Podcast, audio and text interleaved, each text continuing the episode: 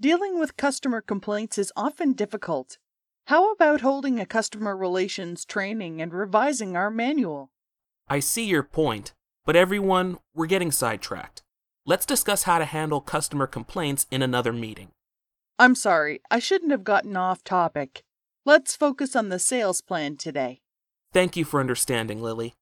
Having a good relationship with customers is definitely important for all of us. Let's set up a meeting and discuss it another time. Now, we have only five minutes left.